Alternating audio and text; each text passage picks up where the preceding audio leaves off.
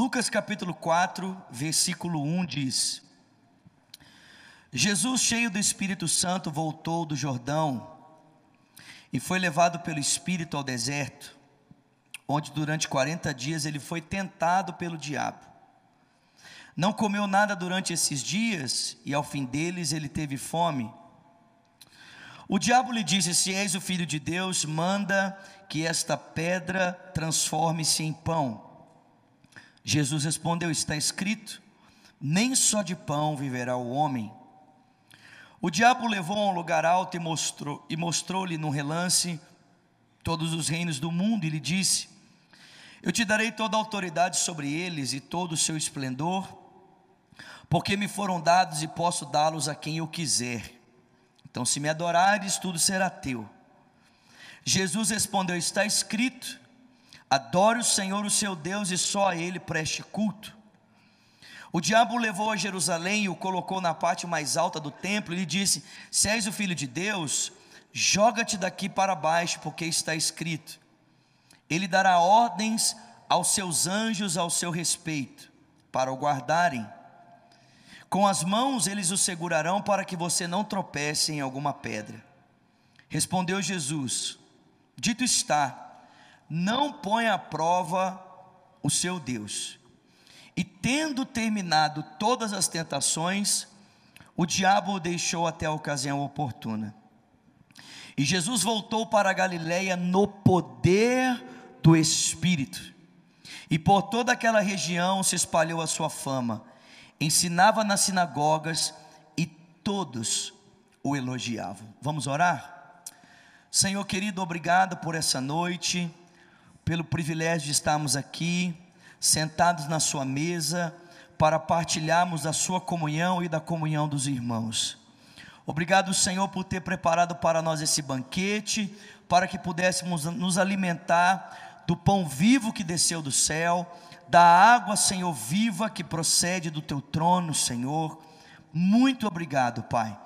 Tanta bondade, Deus, tem sido demonstrada para conosco nessa noite o nosso coração transborda de gratidão diante da tua presença.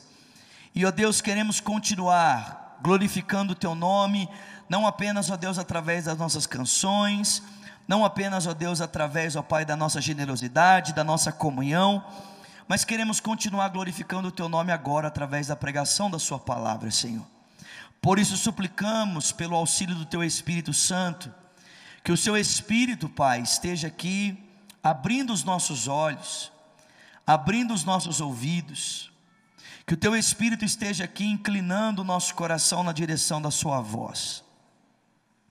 E Pai, eu também peço ao Senhor que, por graça e misericórdia, nesta noite, em o nome de Jesus, o Senhor nos ajude, Pai, me ajude a pregar a Tua palavra ao coração do Teu povo. Concede-me, Senhor, sabedoria, simplicidade e graça para transmitir a tua palavra com fidelidade, simplicidade e unção, Deus, para que possamos sair daqui transformados por ela, para colocarmos em prática aquilo que aprendemos para a tua glória, em o nome de Jesus. E quem crê, diga amém. Meus irmãos, Deus tem uma vida de vitória para cada um de nós, amém? Você pode dizer isso para quem está pertinho de você? Deus tem uma vida de vitória para você. Você crê nisso? Amém, meus irmãos? Quantos creem nisso aqui? Deus tem uma vida de vitória para cada um de nós, amém, meus irmãos? O Senhor Jesus disse isso para nós no Evangelho de João: Tenho-vos dito essas coisas para que tenhais paz. No mundo tereis aflições, mas tem de bom ânimo, porque eu venci o mundo. Irmãos, não faria sentido algum pensar que o Filho de Deus, o nosso Senhor, viveu uma vida de vitória em face do mundo e pensar que o projeto dele para nós é que vivamos uma vida de derrota. Se a expectativa de Jesus é que eu e você experimentemos da vida dele na nossa vida, a expectativa de Jesus também é que vivamos uma vida de vitória, amém, queridos? De vitória sobre o pecado, de vitória sobre as adversidades, sobre os obstáculos que se levantam na nossa caminhada. A expectativa do Senhor é que vivamos a vida que Ele viveu, uma vida de vitória. Amém, queridos? E é exatamente com esse intuito que Lucas escreve esse evangelho para um jovem chamado Teófilo, que era recém-convertido, havia entregado a sua vida a Cristo há pouco tempo e estava aprendendo a dar os seus primeiros passos na sua caminhada com o Senhor Jesus Cristo. E o que Lucas pretende que Teófilo saiba é exatamente isso. Olha, Teófilo, Cristo se entregou naquela cruz para que você tenha uma vida de vitória, para que você possa vencer o mundo, para que você possa vencer o pecado, para que você possa vencer os obstáculos que se colocam adiante de você e experimentar a vida abundante que Deus tem preparado para você em Cristo Jesus. E por que essa mensagem é importante ao coração desse jovem chamado Teófilo, que está dando os seus primeiros passos?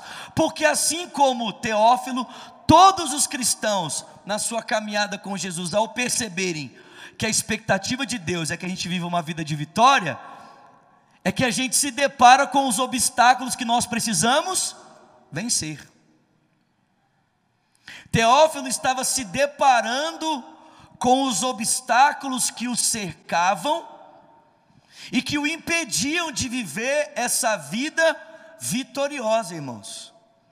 E é por isso que Lucas está escrevendo esse texto para Teófilo, para mostrar para ele: olha, Jesus viveu uma vida de vitória, Jesus viveu essa vida direcionada pelo Pai vencendo todos os obstáculos que se opunham a ele para viver a vontade de Deus. E você também pode viver essa vida de vitória. Agora perceba, assim como Jesus sofreu resistências na sua caminhada, você também sofrerá resistências. Da mesma maneira que obstáculos se levantaram contra o Senhor Jesus, para que ele vivesse uma vida centrada na vontade do Pai, assim também obstáculos vão se levantar a você para que você viva essa vida. Perceba, irmãos, o texto deixa muito claro para mim e para você que na sua trajetória de viver o propósito de Deus e caminhar em direção à vontade de Deus, o primeiro grande obstáculo que Jesus enfrentou foi do próprio Satanás. O próprio diabo apareceu a ele o tentando para o impedir de viver o propósito de Deus. Mas não, Jesus não apenas enfrentou, irmãos, oposição espiritual. Jesus também enfrentou oposição religiosa.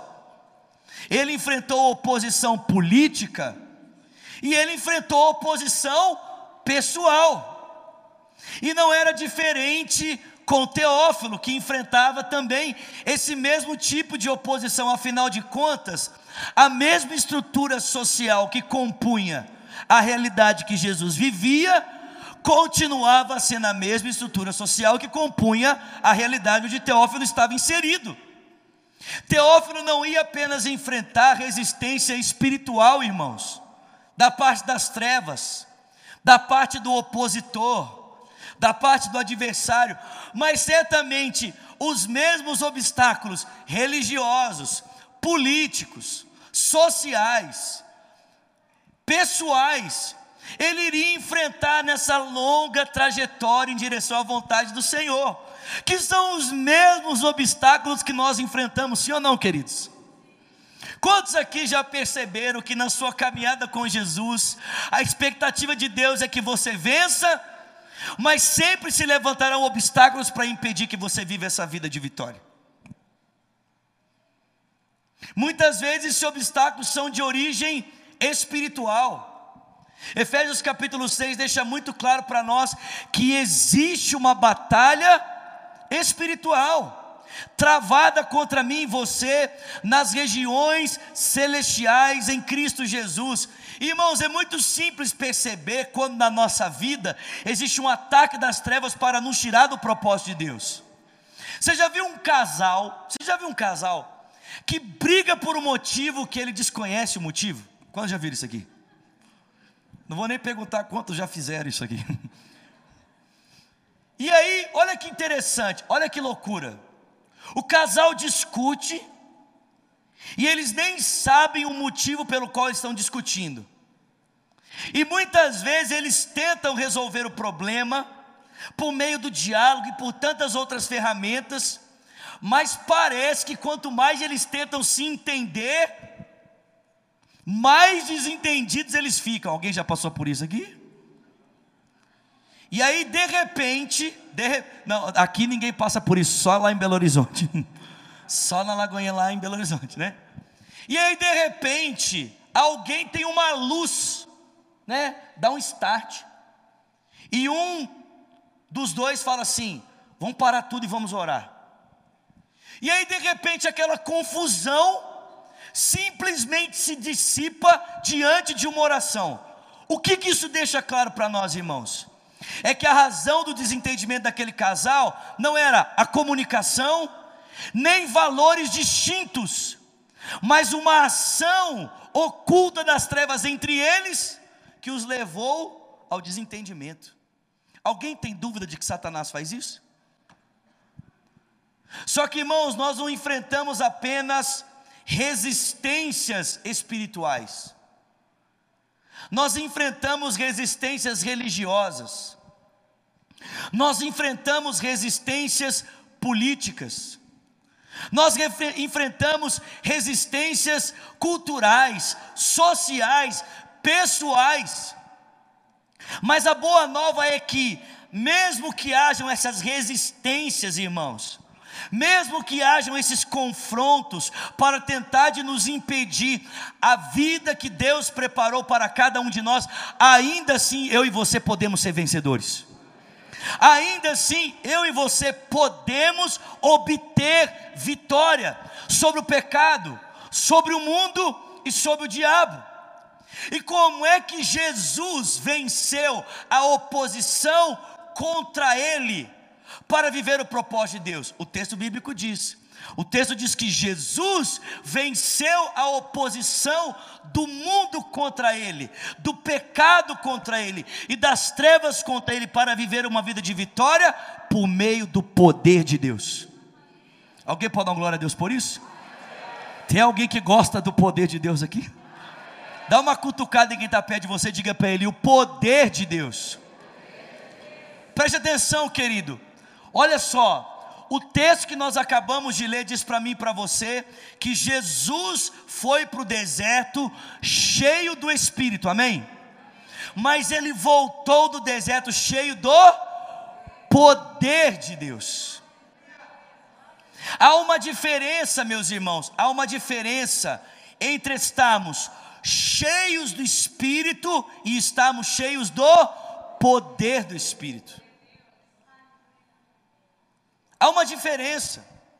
E a gente percebe essa diferença até mesmo nos discípulos de Jesus, que mesmo antes do, do enchimento do Espírito em Atos 2, já haviam recebido o Espírito.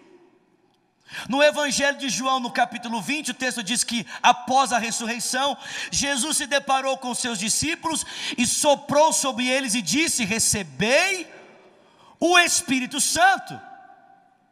Mas não é interessante, queridos, mesmo os discípulos tendo recebido o Espírito da parte do Senhor, o texto diz que Jesus disse a eles no Evangelho de Lucas: Ficai em Jerusalém, até que do alto sejais revestidos do que, irmãos?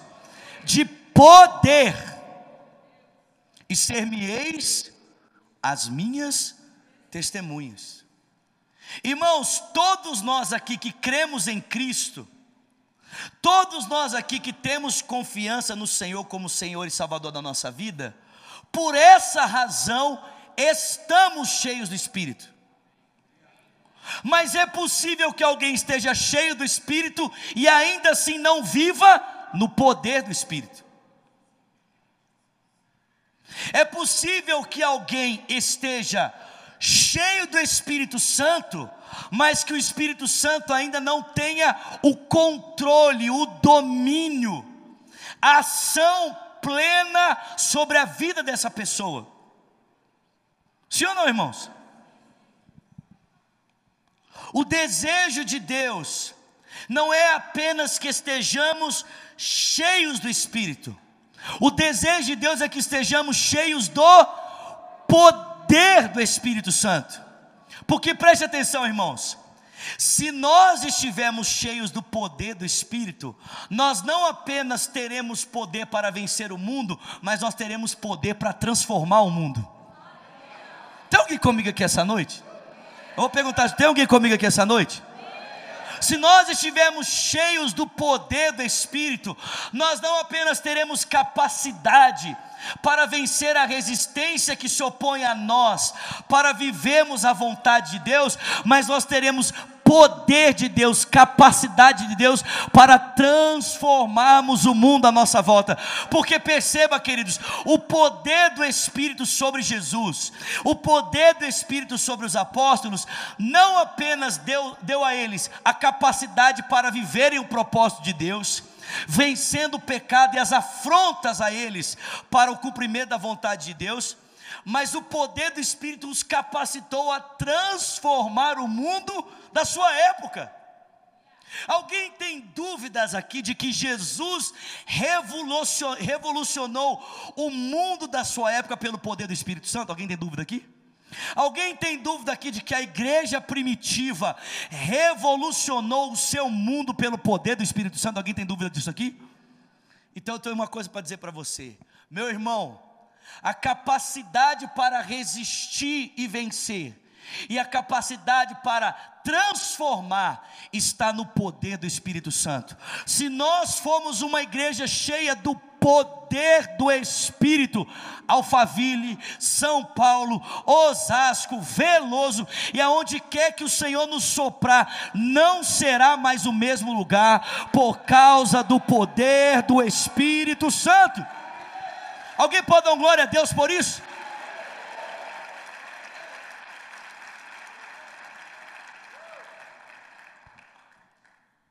Em outras palavras, irmãos, é impossível, é impossível sermos como Cristo sem o poder do Espírito.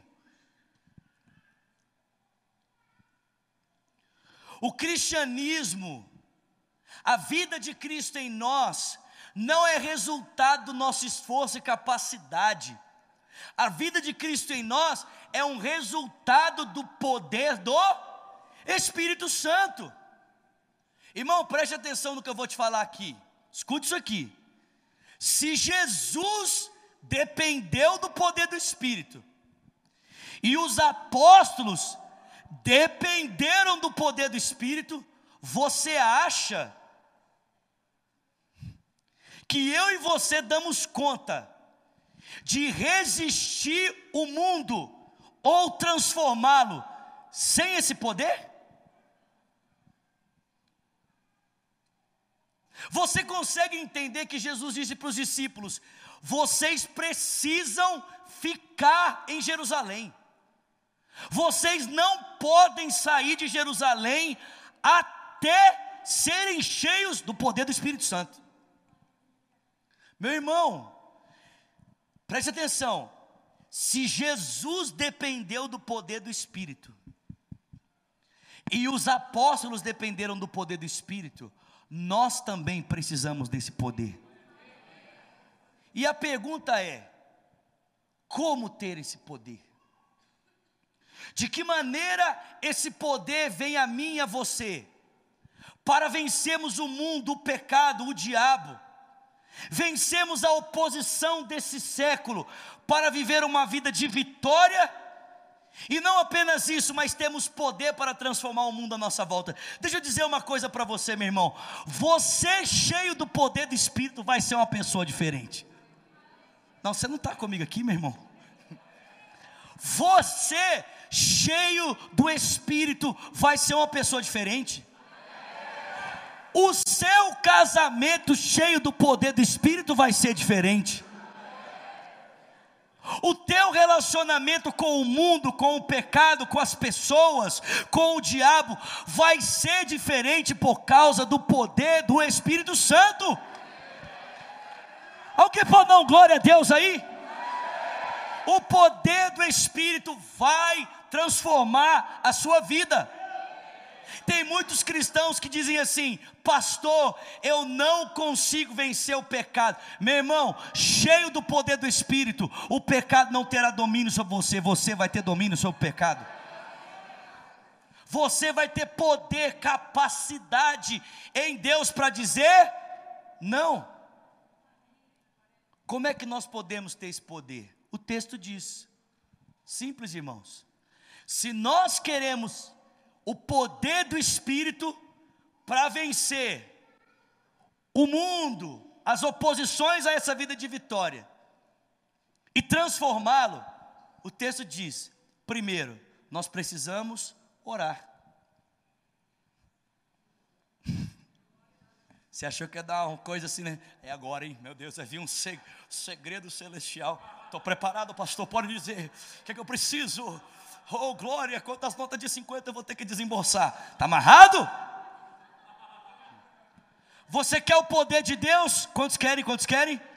Primeiro, você precisa orar. Alguém pode dar glória a Deus por isso? Diga para quem está do seu lado, meu irmão, você quer o poder de Deus? Não, não, chacoalha ele, chacoalha ele, chacoalha ele. Diga para ele, você quer o poder de Deus? Quantos querem o poder de Deus aqui? Você precisa orar. E posso dizer, você precisa orar muito. Meu irmão, você consegue entender, presta atenção, você consegue entender, psh, presta atenção aqui em mim, você consegue perceber que o ministério de Jesus, oh, gente, o ministério de quem? Começou com quantos dias de oração? Se você lê o Evangelho de Lucas, presta atenção, te desafio a fazer isso depois dessa pregação. A gente não tem como fazer isso hoje. Mas eu desafio você a chegar na sua casa e grifar todas as vezes que a palavra oração nesse evangelho aparece relacionada a Jesus. Lucas deixa muito claro para mim e para você nesse evangelho que Jesus não tinha momentos de oração, ele tinha uma vida de oração. Vou repetir, amém? Vou repetir porque o pastor Eduardo gostou dessa frase. Só por causa dele, amém? amém? Só por sua causa, pastor Eduardo. Jesus não tinha momentos de oração, ele tinha uma vida de oração. Ele orava constantemente. Lucas deixa muito claro que era hábito de Jesus, presta atenção era hábito, hábito de Jesus, deslocar-se para o Monte das Oliveiras, num lugar chamado Getsemane, a fim de orar. Irmãos, escute aqui, presta atenção. Era tão comum Jesus estar no Getsemane orando, que na madrugada, na madrugada, que Judas determinou, junto com o Sinédrio, a prisão do Senhor, onde é que eles sabiam que certamente o encontrariam? Aonde? No lugar de oração. Uou! Jesus orava, irmãos. A igreja primitiva orava, sim ou não? Querido, leia o livro de Atos. O livro de Atos é um livro banhado de Oração. Quando eles receberam poder, o que, que eles estavam fazendo? Quando eles precisavam decidir alguma coisa, o que, que eles faziam? Ô oh, gente, em Atos capítulo 15 a Bíblia diz que eles oraram e pareceu bem a eles e ao Espírito Santo que eles deveriam tomar tal decisão. Agora, irmãos, se Jesus tinha uma vida de oração ininterrupta, a igreja primitiva tinha uma vida de oração ininterrupta para ser cheia do poder de Deus. Nós precisamos ter uma vida de oração ininterrupta para seguirmos os passos de Jesus e dos apóstolos. Meu irmão, não tem como ser cristão sem uma vida de oração. Eu tenho um pastor amigo meu aqui em São Paulo, chama Davi Lago. Alguém já deve ter ouvido o Davi. E o Davi fala assim: se você quer ser um crente sem orar, sem jejuar, sem ler a Bíblia, procure o ateísmo.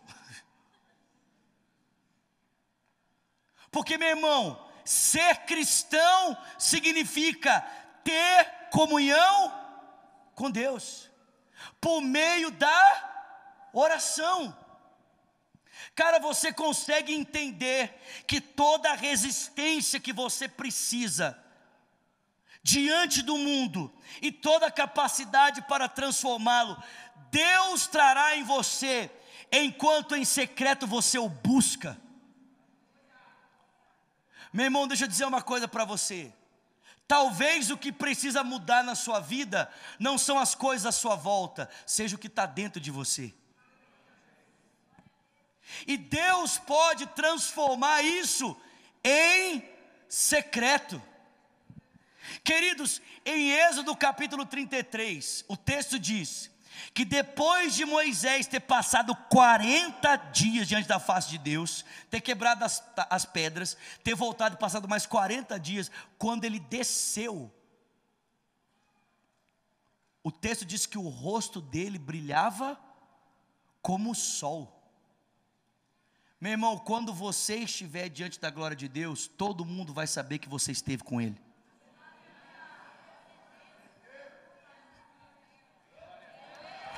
Quando você gastar tempo com Deus, todo mundo vai saber que você esteve com Ele. Todo mundo vai saber, meu irmão. É igual aqueles meninos que vai para a escola, aqueles meninos que vai para a escola e fica perto do outro que fala palavrão, né? E a mãe sabe que o filho da, da fulana fala palavrão. Aí o filho volta para casa falando palavrão. Aí ela fala assim: Você passou o dia inteiro com aquele menino, né? Meu irmão, se você passar o dia com Deus, todo mundo vai saber com quem você esteve. Todo mundo vai saber. Se a gente quer poder de Deus, nós precisamos orar. Segundo, se a gente quer poder de Deus, a gente precisa jejuar. Aleluia.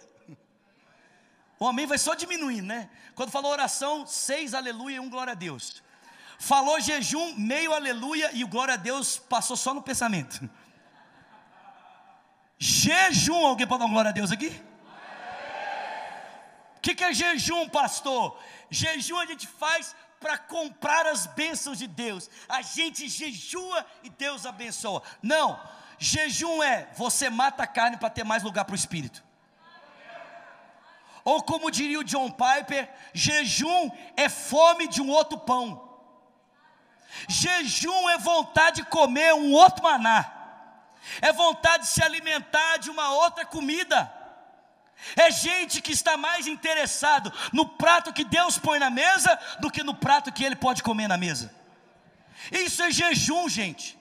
É fome de Deus, é anseio por Deus, é desejo pela presença de Deus, é um desejo pela mortificação da carne para experimentar mais do Espírito.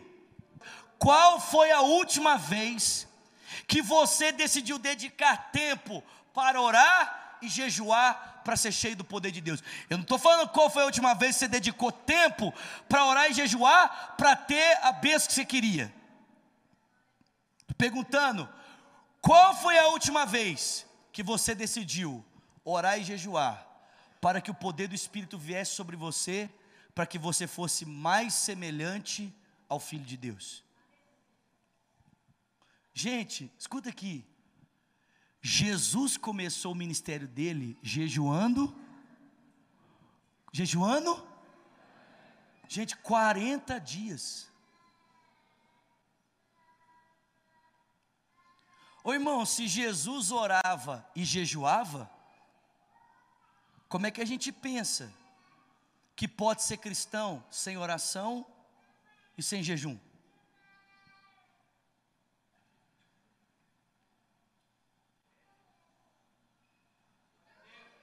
Pastor, mas eu não dou conta de fazer jejum, pastor. É muito difícil. Eu sei.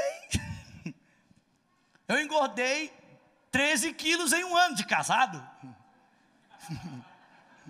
Eu sei que é difícil fazer jejum.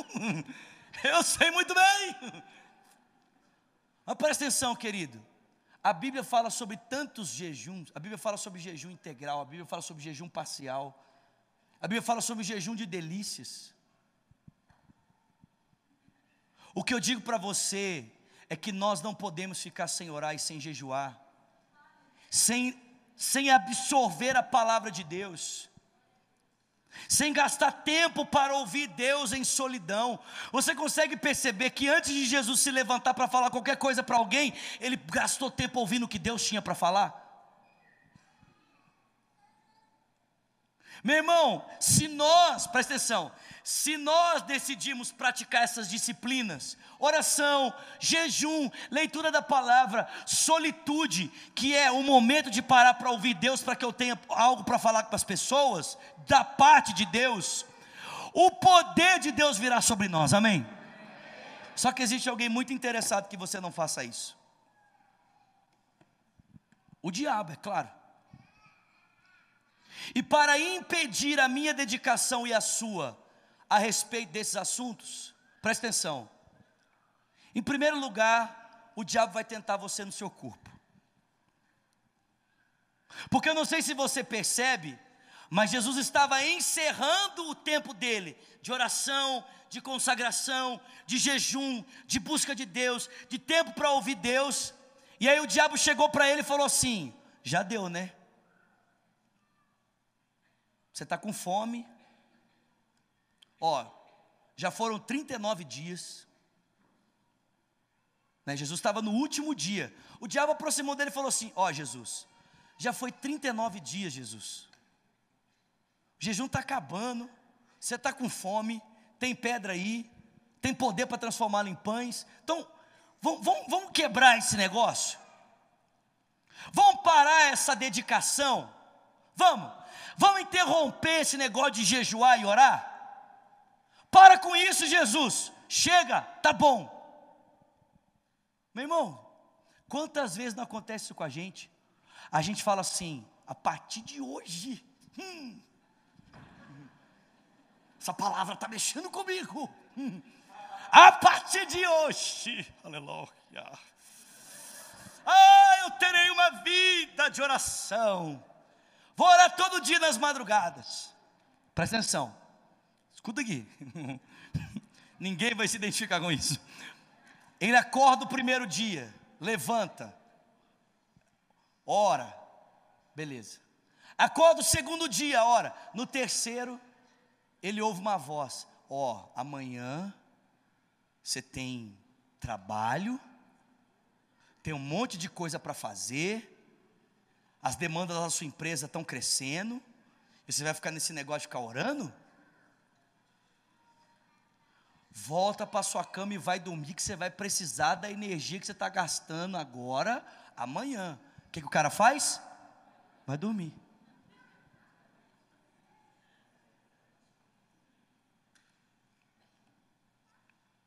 O cara está jejuando. Propósito bem. Você já percebeu que todas as vezes hum, que você decide fazer jejum de alguma coisa,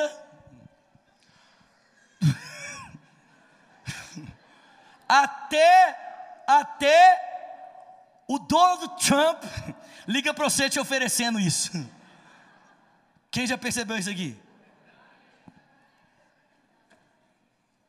E sabe o que a gente faz?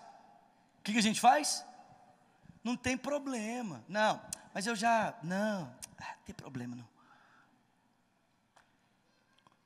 Escuta aqui, meu irmão. Primeiro o diabo vai tentar você. Escute isso ele vai tentar você na sua carne.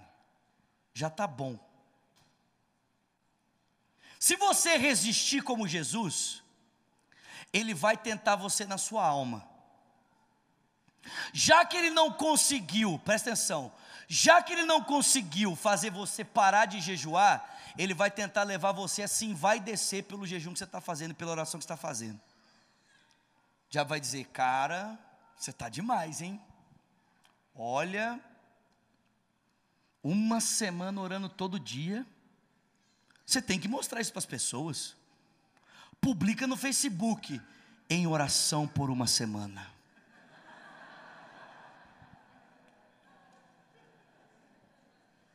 Doze horas com Deus em jejum. Qual é o objetivo?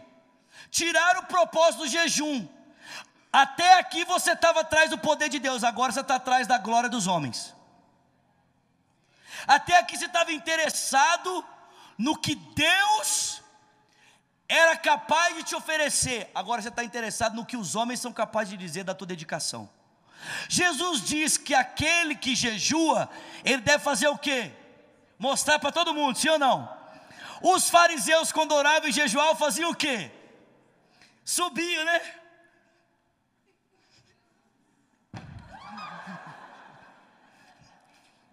Vai rolar ou não vai? Não. Deixa eu falar. Ele subia e falava assim: Senhor meu Deus, eterno Pai. E ficava olhando em volta para ver se tinha alguém olhando que eles estavam orando. Quando eles jejuavam, eles saíam de casa assim, ó.